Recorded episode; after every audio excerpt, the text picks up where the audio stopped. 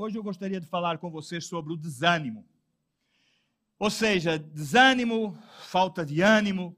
Quantas e quantas vezes nós não nos desanimamos? Levanta a sua mão aqui, quem nunca se desanimou. Agora levanta a mão, quem se desanimou alguma vez na sua vida? Aí, gente que não sabe se se desanimou, se teve ânimo. Gente, deixa que te diga uma coisa todos nós passamos pelo desânimo. Todos nós passamos por aquele momento em que parece que as pernas tremem, a cabeça fica pesada, os ombros pesados e a gente está cansada do caminhar. Parece que é tanto pó, tanta sujidade que se pega no nosso corpo que nós não conseguimos mais caminhar.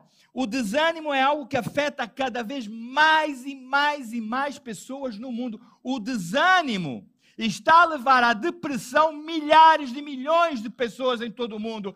Derivado a esta situação, pandemia, pós-pandemia, guerra, alta dos preços, alta dos combustíveis. E as pessoas estão estressadas. E as pessoas veem as suas economias, por vezes familiares, mensais, já não chegar. Porque nós estamos vivendo uma alta dos preços. Quem não sente isso? Glória a Deus você não sente. Glória a Deus. E nós estamos vivendo uma instabilidade em que não sabemos o que é que vai acontecer amanhã. Se vai haver uma terceira guerra mundial, se não vai haver uma terceira guerra mundial. Chega um momento, a gente desanima. E deixa eu te dizer uma coisa: o desânimo é universal. O desânimo atinge toda a raça, credo, todo o povo é atingido pelo desânimo toda, toda a nação é atingida pelo desânimo. Não há um cantinho deste mundo em que não haja alguém que não sofra de, por desânimo. Eu posso citar o Japão. O Japão é um país que, desde uh, o bombardeamento de Hiroshima e Nagasaki, se demonstrou com, com, uma expansão industrial fora do comum. Aquele povo trabalha, acho que 25 horas por dia. Eu não entendo como é que aquele povo trabalha tantas horas. Eles reconstruíram aquelas cidades em meia dúzia de anos. O Japão hoje em dia é uma grande, é uma grande nação, mas também é uma nação com um dos maiores índices de suicídio do mundo. O, o, o, o desânimo, ele além do universal, ele é recorrente. Você pode ter uma crise de desânimo hoje, você pode se sentir desanimado hoje. E amanhã, pronto, você melhorou, você já está mais animado, você já deu a volta por cima, sacudiu o pó, dá a volta por cima, aquela história toda, está mais animado, mais alegre, mais contente, mas isso não impede que mais lá na frente o desânimo venha outra vez. E você mais uma vez se sinta cansado, se sinta desanimado. E agora, pasme, o desânimo é contagioso. Amém? Gente, quando você está no meio de um monte de gente que está desanimada, aquele pessoal mesmo para baixo, você sai de lá querendo morrer. Há uma cultura, eu posso falar porque eu sou português, e você, português que está me assistindo pela internet, vai concordar comigo que eu não sei se isso nos outros países funciona, mas eu trabalho de cara ao público, eu atendo muita gente, eu trabalho no comércio, então eu falo com muita gente, e uma grande porcentagem de clientes do, meu, do comércio são gente de idade. Então, quando essas se junta três pessoas de idade a falar, uma diz assim: eu estou com uma úlcera. Mas logo a outra diz, mas a minha sangra e a tua sangra. E a outra, a terceira diz, ah, mas é que eu tenho uma úlcera, uma que sangra e tenho bico de papagaio também. Ali uma disputa, a ver quem está pior. E depois de cinco minutos de conversar, você sai dali mancando e dói tudo. É, é, é incrível, coitado. Os velhinhos, eu amo os velhinhos. Eles não têm culpa, mas é uma prática que eles têm. Eles brigam para ver quem está mais doente, quem está mais desanimado. E você está ali no meio, você sai dali doente. Você, será que eu estou aqui? Será que eu tenho aqui? Será que eu tenho aqui? E elas começam logo a dizer, ah, você tem? Ah, eu tenho tanto. É, foi nessa idade que começou a aparecer. Oh. É contagioso. É universal, é recorrente e é contagioso. Agora, por que que acontece o desânimo, não é? Por que é que nós nós temos, por que é que nos surge o desânimo na nossa vida? É fácil, gente. O desânimo é, é, é provocado por frustrações, é por traições, por situações em que nós temos planos de vida e nós temos projetos de vida, às vezes tão bem, eh, tão bem estruturados, e pumba, vem uma situação nos atropela. Você vem para aqui, eh, você vem do seu país ou você aqui neste país você elabora um projeto lindo, empreendedorismo, e vem uma pandemia e te atropela. Você investe em pessoas, você perde tempo com pessoas, e essas pessoas de um momento para o outro desistem de tudo e te abandonam e, de, e, e abandonam tudo aquilo. Pessoas que te traem. É normal e corrente, isso tudo nos leva a desanimar. Amém? Mas por que é que nós cristãos, conhecendo a Deus, com a virtude do Espírito Santo, passamos pelo desânimo? Pois vou te contar uma coisa pelo mesmo motivo. Porque nós somos seres humanos e nós temos frustrações. Nós somos traídos. Há situações que nos atropelam. E não pense que você, meu irmão e minha irmã, que está aqui hoje, é o único privilegiado, ou é o único que se sente desanimado. Nós vamos entender agora aqui, da, através da palavra de Deus, como o desânimo afetou alguns servos de Deus. E também vamos aprender um pouco como poder caminhar com este desânimo. Eu já preguei, eu já entreguei esta palavra há 15 dias num culto de quarta-feira. Eu, para dar um pouco a volta ao tema e para não tornar repetitivo, eu mudei o nome da, prega, da pregação. Mas o nome, uh, ver, uh, uh, digamos que este também está bem, mas o outro era Vivendo, apesar do desânimo. E nós vamos entender como é que nós devemos lidar um pouco com esse desânimo. Amém? Você, você está disposto, através da palavra de Deus, hoje, a aprender a como viver com o desânimo? Porque você ficaria admirado como nesta altura que vivemos, com toda esta história da internet, de Facebook, de Instagram, e dos likes, e dos likes, e de posta para aqui, posta para acolá, você ficaria espantado se eu te dissesse quantas pessoas não se suicidam por causa dessa história dos likes. E quanto esses não likes ou críticas na internet levam pessoas ao suicídio. Mas vamos aprender um pouco. Olha, Davi. Davi. Salmos 51, 11, 12. Não me repulses da tua presença, nem me retires do teu Espírito Santo. Restitui-me a alegria da tua salvação e sustenta-me com o teu espírito voluntário. Essas palavras retratam como Davi estava embaixo. Depois de toda a asneira que ele fez, que foi mandar matar o Urias, e toda aquela atrapalhação que ele fez, e depois de ser exposto pelo profeta, ele sentiu o desânimo. Estamos a falar de Davi. Nós não estamos a falar de Jorge, nem do Manuel, nem de Joaquim, nós estamos a falar de Davi. E como ele sentiu-se desanimado, como por ele passou-se, como, como ele perdeu a alegria da salvação, que como ele se sentiu repulso, repudiado, inclusive, por Deus, depois do seu delito com Betseba, Davi se sentiu desanimado. Amém? Gideão, Juízes, capítulo 6, versículo 12 ao 13. Eu só quero dar agora um, uns exemplos daquelas das pessoas desanimadas para a gente entender que nós não estamos sozinhos nessa história do desânimo, que o desânimo é algo que atingiu muitos heróis da fé. E eles estão lá em Hebreus. É, então o anjo do Senhor lhe apareceu e lhe disse: oh, Senhor, O Senhor é contigo, homem valente. Respondeu-lhe Gideão: Ai, Senhor meu, se o Senhor é conosco, por que nos sobreveio tudo isto? E que é feito de todas as suas maravilhas que nossos pais nos contaram, dizendo: Não nos fez o Senhor subir do Egito, porém agora o Senhor nos desamparou e nos entregou nas mãos dos medianitas. Perante a ameaça dos medianitas, Gideão desanimou Gideão sentiu-se desamparado por Deus. Eu sei quantas vezes você não se sente assim, irmão. Não precisa levantar a sua mão, mas quantas vezes, eu e você, sim, quantas vezes nós nos sentimos desamparados por Deus, mas por que é que isso me está a acontecer tudo? Deus fez tantas coisas lá atrás. Deus me tirou daquele mundo por onde eu estava, Deus me restaurou, me curou, e agora eu estou vivendo isto, por quê? Não entendo. E a gente desanima e a gente fica triste. Amém?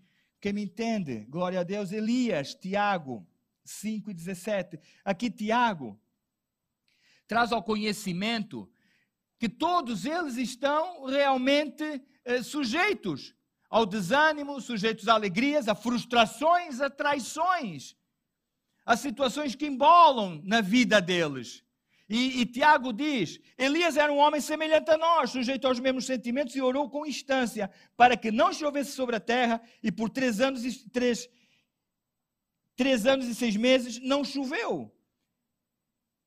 Presta atenção, Elias, eh, ele julga e executa os quatro profetas de, de Baal. 450 profetisas de Acera.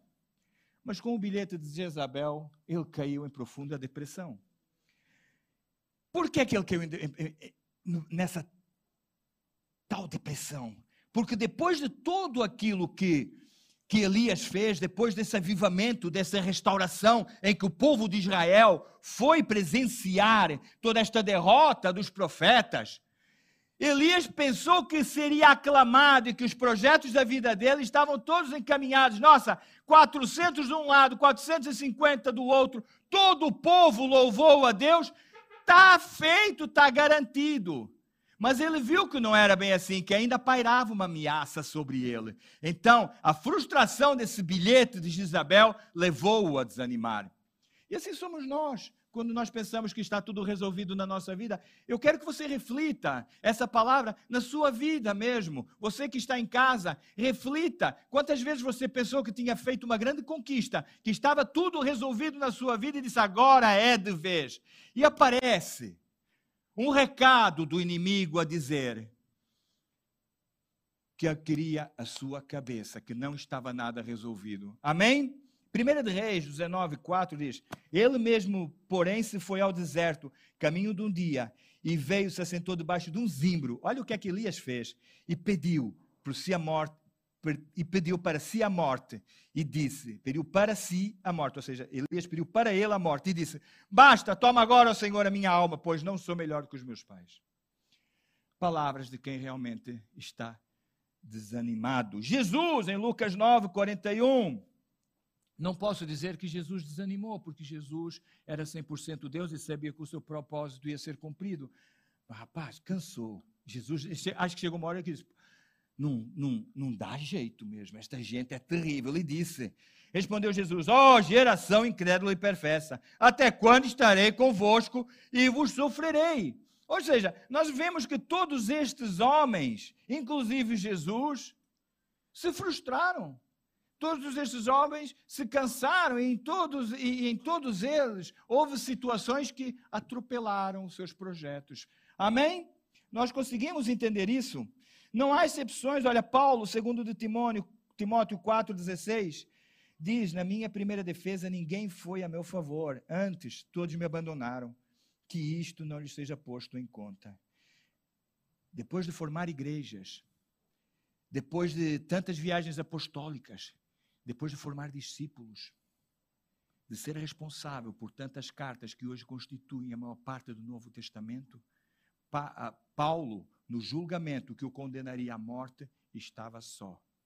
E Timóteo, quando chegou, ele já tinha sido executado. Daí as palavras de Paulo: Todos me abandonaram. Amém? Nenhum dos discípulos de Paulo apareceu no seu julgamento. Timóteo, quando chegou, ele já teria sido executado. Então, nós conseguimos entender, nestes primeiros minutos, que o que é o desânimo, a quem ele atinge, como atinge, e que, inclusive, os heróis da fé, grandes homens de Deus, foram atingidos pelo desânimo. Agora, nós podemos aprender um pouco também como podemos viver com o desânimo. Amém? Glória a Deus. Eu tenho 33 chaves. Amém. Não são tantas.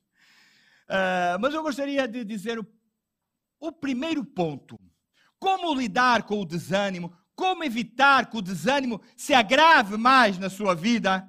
Ou, inclusive, impedir como o desânimo venha à sua vida. Eu quero te jogar a primeira. A primeira cartada, vá lá, é um pouco forte e é destemida, mas é verdadeira.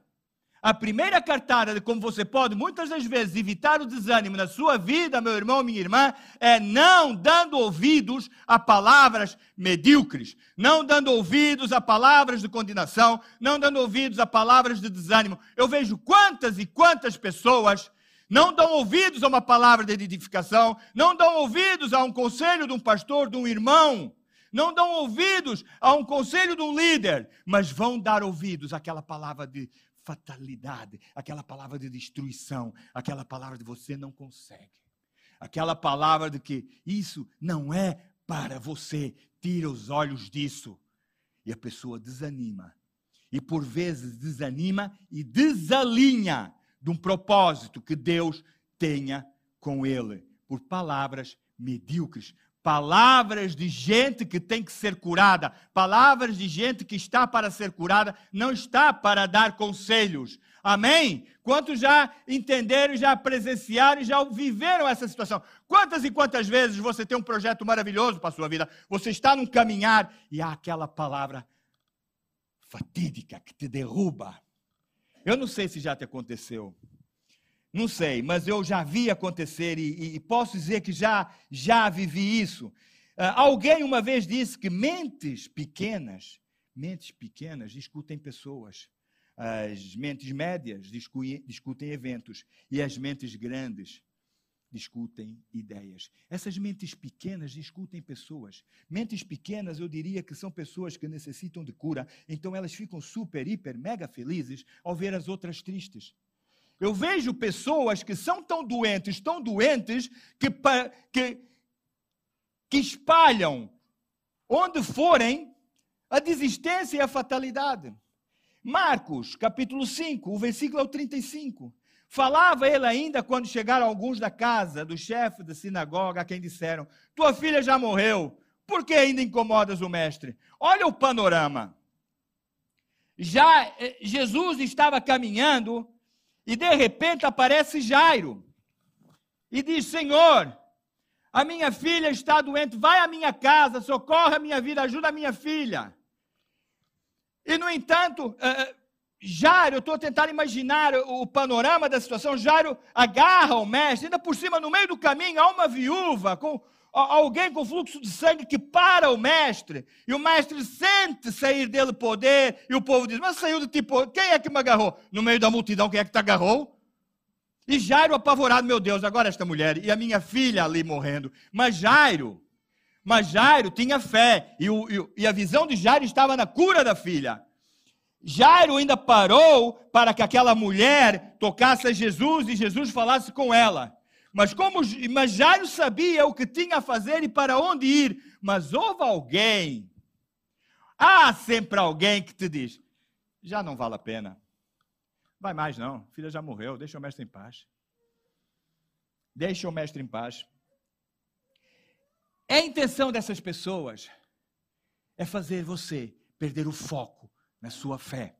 É as pessoas fazerem você desistir Mentes fatalistas, medíocres, precisam atirar lama aos demais para se sentirem limpas. Mentes pequenas precisam destruir o sonho de alguém para se sentirem grandes. Pessoas medíocres necessitam cura, estão vazias e necessitam de plenitude espiritual. Em Neemias 4, versículo 1 ao 3, diz: Tendo Sambalato ouvido que edificávamos o muro, ardeu em ira e se indignou muito, escarneceu dos judeus então falou na presença dos seus irmãos e do exército de Samaria e disse: Que fazem estes fracos judeus? Permitir-se-lhe permitir isso? Sacrificarão? Darão cabo da obra num só dia? Renascerão acaso os montões de pó e pedras que foram queimadas? Estava com ele Tobias, o Amonita, e disse: Ainda que edifiquem, vindo uma raposa, derribará seu muro de pedra. Presta atenção, pessoas medíocres, palavras fatalistas, gente que quer tirar o foco da sua fé, odeiam ver o seu muro ser construído. Quantas e quantas, quantos e quantos muros já foram derrubados por pessoas que odeiam ver o seu muro construído. Amém? Vocês estão me acompanhando, gente? Toma atenção, toma atenção, presta atenção, faça um esforço, porque isto é palavra uh, de vida, é palavra de, de como caminhar nestes tempos em que vivemos, gente. Nós estamos vivendo tempos muito atribulados e, e eu vejo esta palavra, Deus me entregou. Uh, também eu sentindo um pouco do desânimo e disse: Toma, Jorge, esta é para ti. E como a gente, o que tem de Deus nada é nosso, a gente leva a gente leva. Até parece que eu não sofro desânimo, não é? Assim, fogo já. É, rapaz, a chapa é quente às vezes. A chapa às vezes é quente. Mas quantas e quantas pessoas deitam abaixo o teu muro e dizem: Isso aí que tu está construindo vai dar em nada. Não vai dar em nada. Vai passar uma raposa e vai cair o teu muro. Então, primeiro, primeira atitude, primeiro passo que a gente deve de ter para evitar o desânimo é cuidado com quem ouvimos. Ouvimos gente que precisa ser curada e, e por essas pessoas fatalistas, negativas, vem o desânimo à nossa vida. Em Neemias 4, do 4 ao 6, diz: Ouve, ouve Ó nosso Deus, pois estamos sendo desprezados, cai o seu opróbrio sobre a cabeça deles, e faz que sejam despojo numa terra de cativeiros. Não lhes encubras a iniquidade, e não se risque de diante de ti o seu pecado, pois te provocaram a ira na presença dos que te edificam. Assim edificamos o muro, e todo o muro se fechou até a metade da sua altura, porque o povo tinha ânimo para trabalhar. Pode dar um glória a Deus pela atitude de Neemias. Neemias apresentou as palavras fatídicas daquele povo a Deus, diz: Olha, olha esse povo, está escarnecendo com a tua obra. Quando alguém for fatalista na tua obra, quando alguém quiser derrubar o teu muro, tu diz: Aqui está estas palavras contra o meu muro. Faz o teu juízo, Senhor. Faz o teu juízo, Senhor. Não estou dizendo que você ore contra a pessoa, pelo amor de Deus mas que Deus toma o controle. Amém? Glória a Deus. Há pessoas também que não devemos ouvir. Olha, nós não devemos dar ouvidos àquelas pessoas que não se submetem ao princípio da autoridade. Isso é recorrente no meio de nós. Aquele rebelde, aquela pessoa que não se sujeita à autoridade na igreja, aquela pessoa que inclusive é desagrejada e tem uma teologia de desagrejamento muito interessante Aquela pessoa que não se submete à obediência da palavra de Deus através das suas autoridades eclesiásticas, nós vamos lá e damos ouvidos porque ela prega o evangelho segundo São Convém. E a palavra é bonita porque é boa porque convém. É o evangelho da graça. Então eu posso fazer tudo, eu posso fazer tudo, porque eu já fui perdoado. E o sangue de Jesus é eterno, ecoa na eternidade. Eu posso fazer tudo, posso ir para. Posso fazer tudo porque eu estou perdoado. Cuidado com quem você ouve. Pessoas que desobedecem o princípio da autoridade. Pessoas que têm inveja de nós. Há pessoas que têm inveja de você. Não ouça os seus conselhos. Não ouvir a quem não ouve a voz de Deus. Não ouça os seus conselhos. Não ouvir quem coloca em dúvida as promessas de Deus na sua vida. Deus tem promessas lindas. Eu hoje, eu hoje eu hoje partilhava numa visita a, a, a, uma irmã no presídio uma depressão, enfim. Eu dizia: Deus tem promessas lindas para a tua vida. E você está ouvindo as pessoas erradas. Aquilo que Deus tem preparado para ti vai para muito mais além de um pacote de fraldas para tua filha. O que Deus tem preparado para ti vai para muito mais além do que deixar entrar ou não deixar entrar coisas que aqui te fazem falta no presídio. As promessas que Deus tem para ti vai para muito mais além daquilo que tu possas ver ou apalpar. Vai para muito mais alguém, para alguma palavra de culpabilidade, de, de palavras que te deitam para baixo e você não vai conseguir e você nunca vai sair daqui. Você vai perder a sua filha e você vai morrer de depressão e você vai se cortar até morrer. Portanto, não ouça quem põe em dúvida as promessas de Deus na sua vida. Amém? Você pode dar um glória a Deus por isso, gente? Glória a Deus, aleluia. Quem é que nós estamos ouvindo? Há um estudo que diz que nós somos uh, o que somos, a média dos nossos cinco melhores amigos. Não vou falar amigos, mas nós somos a média das cinco pessoas com quem mais convivemos. Pare agora e pense: com quem você convive? com quem você convive. Não estou a falar de colegas de trabalho, estou a falar de com quem você convive. Eu trabalho, tenho o meu trabalho, mas o meu trabalho tem um horário, e aqui são os meus colegas de trabalho. Tento lhes pregar o Evangelho, não é fácil. Algum pode até, inclusive, estar a ver agora por YouTube. Glória a Deus. Deus te abençoe. Deus te abençoe. Estou de férias ainda, só para a semana. Amém? Mas aquelas pessoas com quem você fala, com quem é, que são a sua intimidade, com quem você desabafa, aquelas coisas que você desabafa, quem são os cinco? Você é a média deles. Portanto, talvez você tenha que revisar melhor com quem você anda. Minha mãezinha dizia, minha mãe nunca se enganava, não é crente. Agora já é mais ou menos. Diz: Diz-me com quem tu andas, eu diz quem, quem tu és. Mas a minha mãezinha ainda dizia uma coisa melhor: anda com os bons e serás como eles, anda com os maus e serás pior que eles. Se a minha mãe fosse crente, eu dizia que, fosse, que era uma profecia que ela acertou em cheio. Amém? Com quem você anda, com quem, quem você ouve, quem é que eh, te aconselha na tua jornada? Amém? Glória a Deus. Uh, vamos partir para outro, outro ponto que nos pode ajudar uh, a viver e a, a, a, superar o desânimo. Nós já vimos que não devemos dar a, ouvidos a pessoas medíocres com quem devemos, com, com quem devemos caminhar, e agora relembrar relembrar os triunfos e conquistas. Neemias dizia, lá no capítulo 1 e o versículo 8: Lembra-te da palavra que ordenastes a Moisés, teu servo, dizendo: Se transgredires, eu vos espalharei, por entre os povos.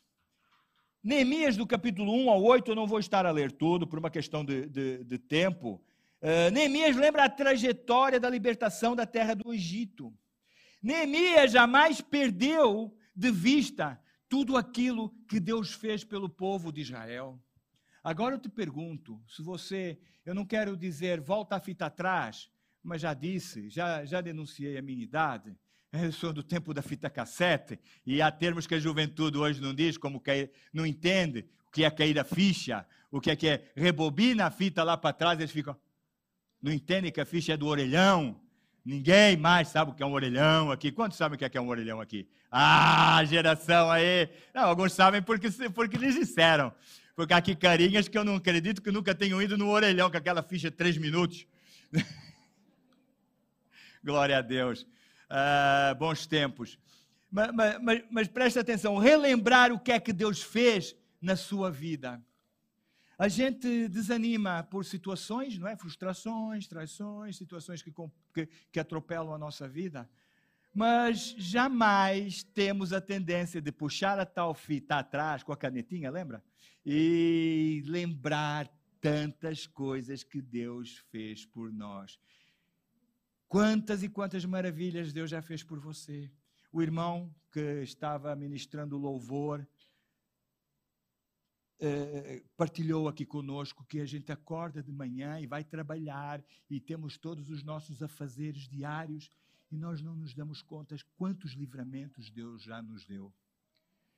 Eu, talvez por ter eh, sido resgatado de um mundo muito, muito triste, Deus foi me buscar lá numa prisão, Deus restaurou uma vida de, de drogas, delinquência.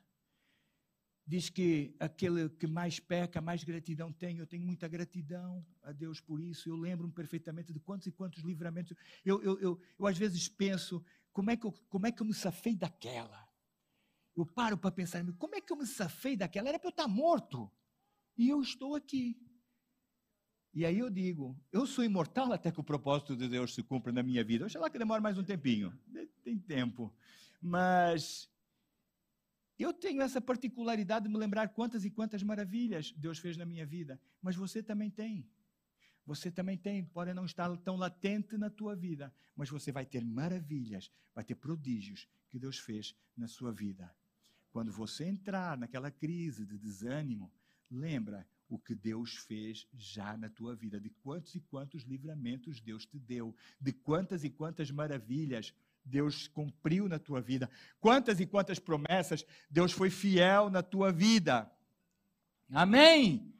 Lembra-te dos feitos que Deus fez na tua vida. Glória a Deus.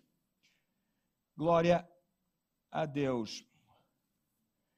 Não perder a visão do que já foi feito. Neemias 4:10. Então disse Judá: já desfaleceram as forças dos carregadores, os escombros são muitos, de maneira que não podemos edificar o muro.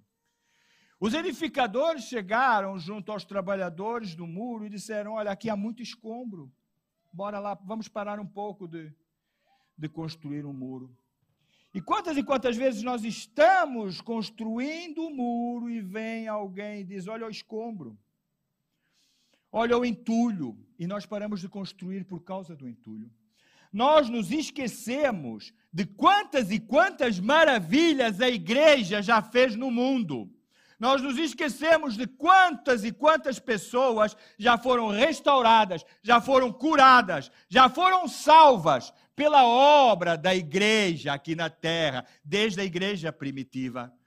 Nós nos esquecemos de todos os prodígios que Deus fez através da igreja. Permita que te diga: cada prova que a igreja passa, ela sai dela mais fortalecida. Nunca houve nada que enfraquecesse a igreja. Nós tivemos uma pandemia, a Igreja Batista da Lagoinha do Porto saiu mais fortalecida, saiu mais reestruturada, saiu mais capacitada. Amém, gente? A igreja primitiva era perseguida, os irmãos queimados por Nero em via pública, enquanto um louvava, o outro morria, mas quando um morria, começava o outro a louvar, eram jogados nos circos romanos. Eram jogados nos circos romanos crianças, famílias inteiras sendo devoradas por aquelas feras que propositalmente eram deixadas uh, passar fome para o espetáculo ser mais atroz, mais terrível. A igreja saiu fortalecida dessa prova. A igreja saiu sempre fortalecida, mas você para e olha para o escombro. Quantos e quantos de nós conhecemos pessoas, eu conheço algumas, saem da igreja por uma palavra maldada do irmão. Ah, eu saí daquela igreja porque o pastor não me cumprimentava. Você cumprimentava o pastor? Ah, ele tem que me cumprimentar. Quantas e quantas pessoas se perdem, se desviam, porque põem o seu olhar nos escombros. E isso é fatídico. Isso é fatídico, porque nós deixamos de ver o progresso da igreja, o trabalho da igreja. A Igreja Batista da Lagoinha tem sete anos. Que nós somos a igreja perfeita. Olha para o irmão que está do seu lado e diz: Você não está na igreja perfeita. Sinto dizer. Sinto dizer. Sinto dizer, mas você não está na igreja perfeita. Mas nós procuramos sempre, com nossos defeitos e com nossos. Vá! Com tudo aquilo que se apresenta, nós procuramos estar sempre no centro da vontade de Deus e com as mãos no muro. Os escombros vêm. Há muito escombro, há muito escombro, mas o muro tem que ser reedificado. Sete anos que nós temos. Primeira igreja batista da Lagoinha. Não quero jogar flores nem nada. Você que nos está vendo pela internet, não interprete isso mal. Sirva de testemunho. Nós já estamos em toda a Europa. Nós já estamos em toda a Europa. Espanha, uh, França. Vamos estar agora talvez em Luxemburgo. Vamos Itália, Itália, sei lá, Berlim, Suíça, Nova Zelândia, no Japão. O muro está a ser construído. Irmão, irmã, se você está construindo um muro na sua vida, não olhe para o escombro ao lado. Não permita que o escombro ao lado, que as más coisas. É, fica complicado estar a falar isso publicamente e estar, inclusive, sendo transmitido por internet. Mas toda a igreja tem escombros. Toda a igreja tem coisas menos boas, tem situações menos boas, autoridades que às vezes desviam, falhas na gestão, falhas, por vezes, em comportamentos doutrinais. Todos têm. Não olha isso. Olha o muro que está a ser construído. Amém? Olha o muro que está a ser construído. Não olhes para o escombro. Glória a Deus. Três, relembrar as promessas de Deus. Isaías 43, 1, 3.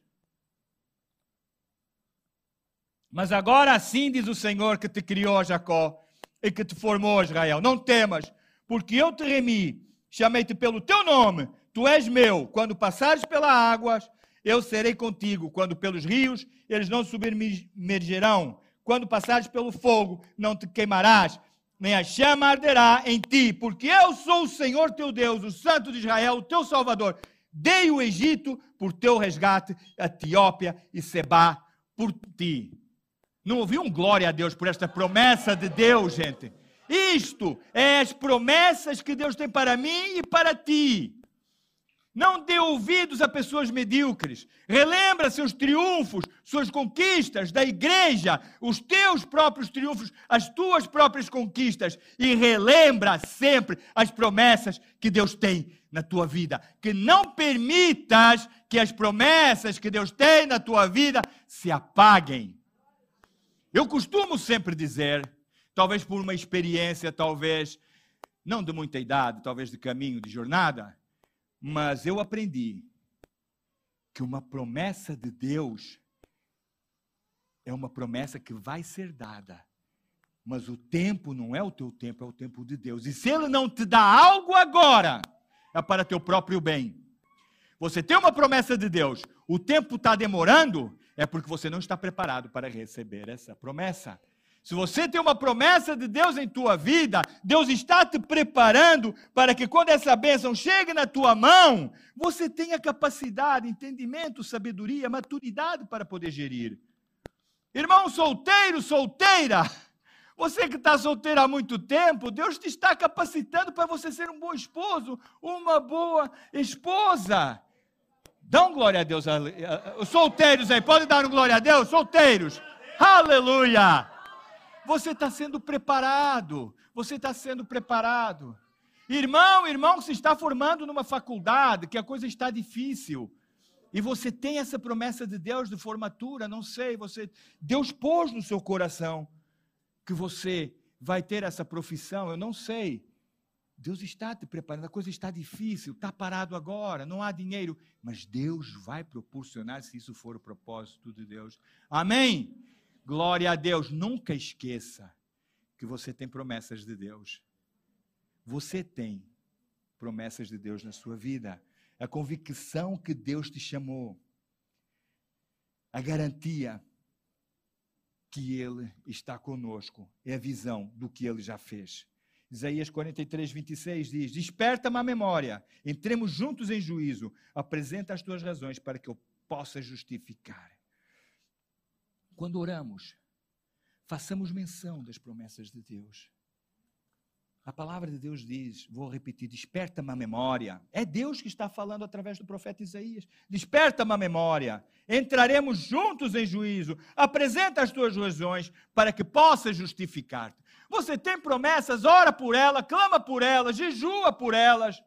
Faz menção do Senhor, eu estou aqui, é promessa tua. A palavra de Deus diz: desperta a memória de Deus. Você tem promessa de Deus e não faz nada. Aí você se desanima e diz: ai, ai, oh céus, oh dores, oh vida.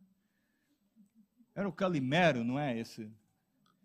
Não sei, eu já outro dia falei dele, não consigo lembrar esse personagem de banda desenhada. Oh céus, oh dor, oh vida. O bichinho passava a vida toda a lamentar-se. E há, e há cristãos com promessas de Deus tão lindas, tão maravilhosas, que todos nós temos, e passam a vida, oh céus, oh, clama ao Senhor, lembra ao Senhor as tuas promessas. Nunca te esqueças das tuas promessas.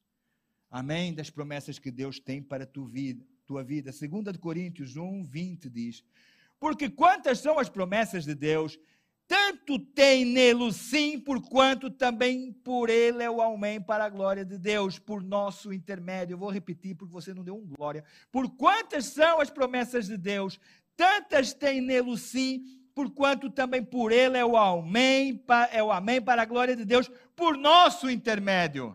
Amém. Aleluia. Por ele é o sim e o amém nas promessas que ele tem para ti, irmão. Não desanima. Não desanima, tempo é de aprendizagem, é de maturidade. Quando você tirou uma carta de condução, você teve que aprender a conduzir. Ao menos assim espero. Senão, avise-me, pôr o carro mais longe. Há nove meses de gestação para que o feto seja bem desenvolvido. Para. Amém, gente? Há promessas de Deus na tua vida e hoje, se calhar, eu creio que há promessas aqui a serem despertas.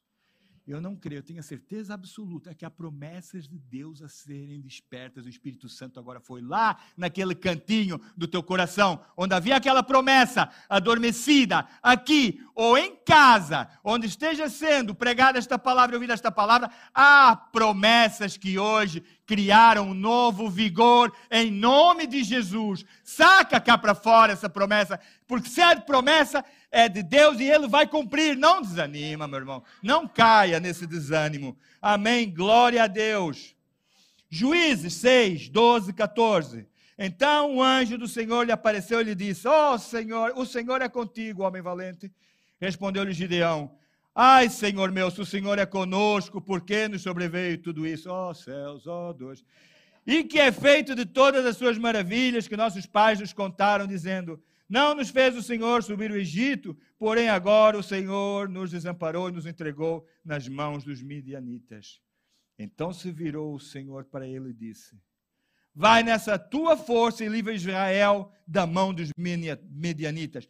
Porventura, não te enviei eu? Porque nós seguimos nessa lamúria, nessa tristeza, ó oh, Pai, ó oh, céus, e esquecemos que foi Deus que nos enviou. Mudança de atitude. Mudança de atitude. Nós temos que realmente mudar a nossa atitude. Porque nós somos aquilo que queremos ser. Gideão estava, estava afundado numa depressão, uh, dizendo que ele era o menor da sua linhagem. Mas Deus estava dizendo que ela era um guerreiro. Portanto, meu irmão, minha irmã, você que está aqui no templo ou em casa, se Deus te diz que você é um guerreiro e que a vitória é tua, porque você insiste em dizer que é o menor da linhagem da sua casa? Porque nós insistimos nesta atitude de minguez? Porque nós insistimos nessa atitude como Gideão estava, escondido e declarando que não era ninguém? Portanto, gente, não dar ouvidos às pessoas medíocres, relembrar triunfos e conquistas, relembrar as promessas de Deus e mudança de atitude. Mudança de atitude. Mudar a atitude com relação a nós mesmos. O anjo reconheceu que Gideão era um guerreiro, mas Gideão não reconheceu isso. E quem é Gideão para ir em contra a palavra de Deus? Amém? Glória a Deus. Hebreus 5, 7 e 8.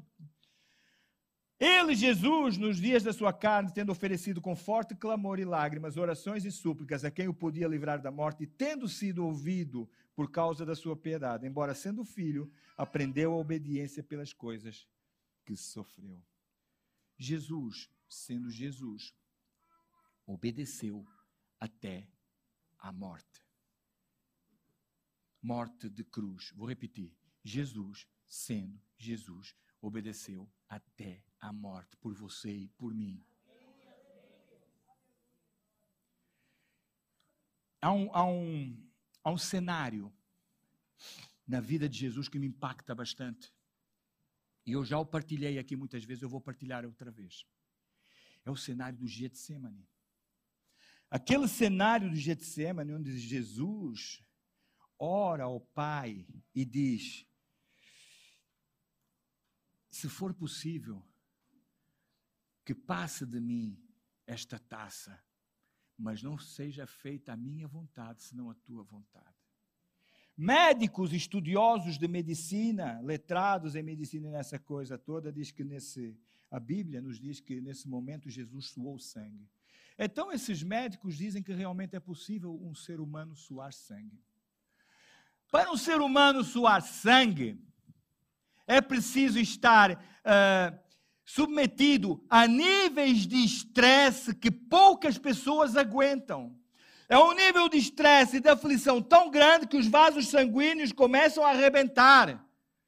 Pois eu imagino Jesus sendo 100% homem, 100% Deus, o 100% do homem estar sujeito ao conhecimento do plano do Pai, e Jesus saber por tudo aquilo que ia passar, o estresse a que Jesus estava submetido dentro do seu corpo humano, e o seu corpo humano começou a suar sangue. E essa é a prova mais linda de toda a Bíblia, de toda a palavra de Deus. É o exemplo mais forte de obediência. Jesus disse que não seja feita a minha. Jesus, eh, a sua parte humana, disse: se for possível, passa de mim essa taça. Taça, na Bíblia, simboliza a ira de Deus. E era a ira de Deus que se ia manifestar em Jesus, por você e por mim. E ele disse: Mas que não seja feita a minha vontade, seja feita a tua vontade. Irmão, irmã, muda de atitude. A obediência à palavra de Deus é fundamental para que eu e você possamos ter uma vida plena. Desânimos, sim, sempre vão haver. Sempre vai acontecer dias mais animados e menos animados na nossa vida. Mas acho que hoje nós entendemos um pouco melhor de como podemos como podemos lidar com essas situações que nos podem levar ao desânimo. Você ficaria também espantado por quantos e quantos crentes, quantas e quantas pessoas cristãs, quantos e quantos pastores. Ser pastor não o torna mais cristão nem menos cristão, é apenas um cargo na igreja. Mas vamos dizê-lo assim, por quantos e quantos pastores, quantos homens de Deus quantos líderes ministeriais de igrejas cometeram o suicídio nos últimos anos, porque o desânimo veio à vida de cada um. E hoje eu gostaria que você parasse para pensar nestas palavras que aqui foram ditas. Eu tenho a certeza que o Espírito Santo, não a minha linda uh, homilética, nem sequer o meu bonito discurso, porque não o tenho, Estou me tentando melhorar, gente, a sério. Já melhorei bastante, já não misturo tantas palavras. Já não misturo espanhol com português e brasileiro, mas pronto. Mas que seja a voz do Espírito Santo a te tocar hoje. Eu sei que a gente aqui desanimada. Não é preciso levantar o braço. Eu sei que a gente que está hoje em dia a perguntar o que é que eu estou aqui a fazer, qual a minha, o meu lugar na igreja. Deus se esqueceu de mim. Deus se esqueceu de mim. Deus já não tem nada para mim. Mas eu queria que hoje fosse uma noite profética na sua vida. Eu queria que hoje Deus restaurasse todas as promessas que Ele tem para ti. Restaurasse e trouxesse de volta a lembrança todas as promessas que Ele tem para ti. Mas que o Espírito Santo te capacite para seguir em frente nelas para poder conquistar tudo aquilo que Deus tem prometido para a tua vida. Que você hoje deixe de dar ouvidos ao nhum, nhum, da fatalidade. Jesus, quando chegou na casa de Jairo, eu suponho, a palavra de Deus diz que tinha lá muita gente chorando. Era costume na época contratar as carpideiras, que era gente contratada para chorar nos funerais. Existe gente medíocre, me perdoa esta observação, que ganha com a sua tristeza. A gente que vive pela sua tristeza. A gente que a vida deles é viver pela tristeza dos outros. Afaste-se dessa gente. Afaste-se do conselho iníquo dessa gente. Quantas e quantas coisas Deus já não fez por você, irmão. Volta, traz a memória, rebobina a cassete, o CD, a pen, ou o que você quiser, volta lá para trás. Quantas e quantas coisas Deus já não fez por você. Se calhar você hoje está a vir aqui à igreja, porque o Espírito Santo te tocou. Não sei, eu não conheço a maior parte de vocês, e te está trazendo à memória. Você está encurralado por mim, como Jonas estava encurralado mas eu tenho promessas para você. E quem está tardando no cumprimento dessas promessas não sou eu, é você. Amém? relembrar as promessas, os triunfos da igreja, mudança de atitudes. Juízes 6,14 diz: Então se virou o Senhor para ele e disse: Vai nessa tua força e livra Israel das mãos dos Beniaditas, porventura não te enviei eu.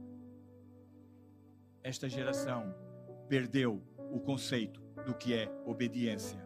Esta geração cada vez mais é difícil de entender o que é, que é disciplina e obediência. Eu ainda sou do tempo que se a gente descortava do pai ou da mãe, a casa caía, o chinelo voava, o cinto era tirado da cintura e o pau comia. Eu ainda sou do tempo, eu ainda sou do tempo em que, e mesmo assim, e mesmo assim, por um projeto que Deus teve na minha vida, não sei, glorifico a Deus por isso, porque hoje em dia posso levar o consolo com quem eu fui consolado, posso levá-lo a outras pessoas. Vamos nos pôr de pé, eu quero orar por você. Eu quero que você ore por você. Aleluia. Glorificado seja o nome do Senhor na tua vida e na minha vida. Tantas e tantas promessas que Ele tem para nós. Não desanime, não desanime. Tenha bom ânimo. A palavra de Deus diz que no mundo tereis aflições. Foi a primeira promessa de Jesus cumprida na minha vida. No mundo tereis aflições. No dia que aceitei Jesus, no outro dia estava a ter problemas. Eu falei, nossa, isto é mesmo promessa. Vamos orar. Aleluia. Glorificado seja o teu nome. Senhor meu Deus, obrigado pela tua palavra, Senhor. Nós te agradecemos porque tu és o mesmo ontem, tu és o mesmo hoje e serás para sempre Deus. Tu és Deus soberano. Tu és o Deus criador do céu e da terra, Senhor. Ó oh, Senhor, nós nos rendemos a ti, Senhor, e, e te pedimos agora, Senhor, que o nosso coração esteja completamente voltado a Ti no centro da Tua vontade, Senhor. Nossos ouvidos espirituais, Deus, voltados à Tua vontade, Senhor. Ó oh, Senhor, que nossos ouvidos estejam ligados à tua vontade, à tua palavra, aos teus mandamentos, princípios, estatutos da palavra de Deus. Afasta de nós a palavra iníqua, afasta de nós a palavra fatalista, afasta de nós a palavra, Senhor, que nos vá trazer desânimo, Senhor. Guia os nossos ouvidos, traz de volta as lembranças, Senhor. Lembra-nos de quantas e quantas promessas, Senhor tu cumpristes nas nossas vidas, Senhor. Lembra-nos daquelas promessas que ainda não cumpristes, mas faz-nos entender, Espírito Santo, que é apenas um processo, pois a tua palavra diz que aos que te amam, tudo vem para bem, Senhor. Oh, Pai, eu te agradeço por esta igreja que, embora com escombros, talvez, às vezes com defeitos, Deus, tem feito tanta e tanta coisa, Senhor a tua obra está a ser feita na terra através da igreja, Senhor. Através da igreja, a tua obra segue em frente, o teu plano não pode ser frustrado. Apesar de nós, o teu plano segue. Oh Deus, que os nossos olhos não contemplem escombros, não contemplem defeitos, contemplem apenas a construção do muro, Senhor. E hoje nós nos pedimos, Espírito Santo, traz a nós a convicção do pecado, do, do arrependimento, para que nós possamos ser obedientes à tua palavra, Senhor. Nós te glorificamos, Senhor. Nós te amamos, nós te adoramos, nós dependemos completamente de ti. Que a nossa natureza humana não seja impedimento em nome de Jesus. Aleluia.